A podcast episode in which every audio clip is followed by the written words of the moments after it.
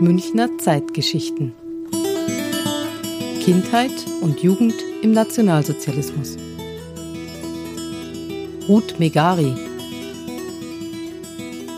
Vor uns sitzt eine Dame. Sie ist 90 Jahre alt und hat viel Lebenserfahrung gesammelt. Ihre grünen strahlenden Augen, das wilde lockige kurze Haar, ihre Lust am Erzählen. Ruth Megari strahlt pure Lebensfreude aus. Sie erzählt von ihrer Kindheit und Jugend im Nationalsozialismus. Erzählen kann sie. Seit 1943 steht Ruth Megari als Schauspielerin, Kabarettistin und Sängerin auf der Bühne und vor der Kamera. Ihre Eltern, Ruth war Einzelkind, besaßen eine kleine Konditorei in der Augustenstraße in Schwabing. Sie haben Ruth zu einem selbstbewussten Menschen erzogen mit einem eigenen Kopf. Im wahrsten Sinne des Wortes. Ich mit meinen schwarzen Haaren, ich hatte einen Paschenkopf. Aus praktisch Gründen, weißt Nichts frisieren. Aber ich hatte rabenschwarze Haare. Ich habe halt nicht zugehört, irgendwie.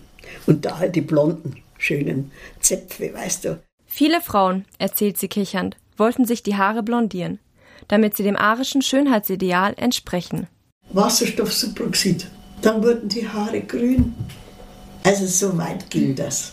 Jeder wollte blond und deutsch sein, bloß ich nicht. Selbstbewusst weigert sich Ruth Megari auch, ihren Namen zu ändern. Ich heiße Ruth.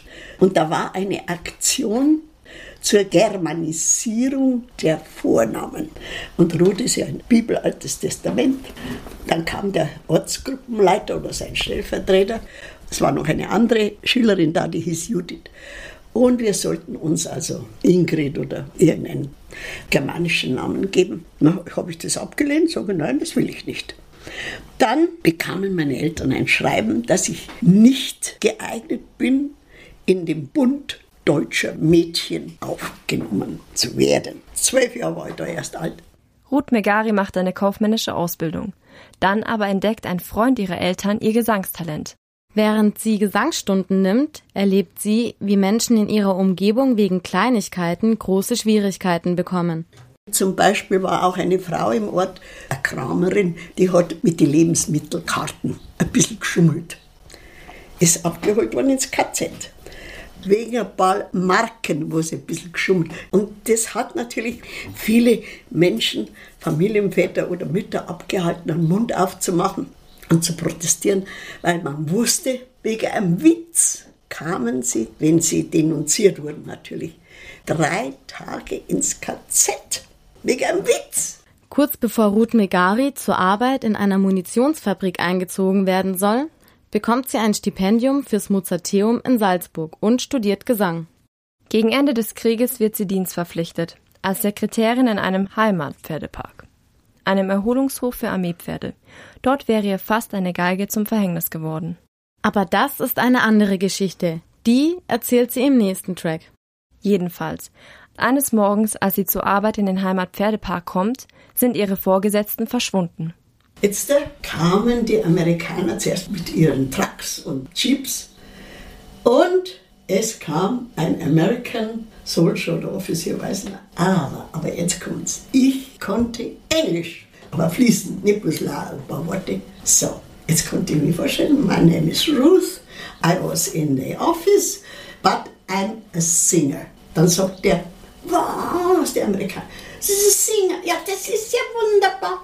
Wir machen eine Feier, eine Siegesfeier und dann machen wir eine Show und es would be nice, es wäre nett, wir bringen sie zum Casting, dann habe ich das Wort zum ersten Mal gehört.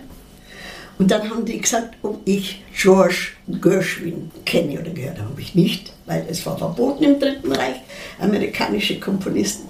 Dann haben die gesagt, Ruth, die sprechen das ja so aus mit der Zunge dazwischen, Ruth, we have a very good song for you, you should learn it, you should sing Summertime.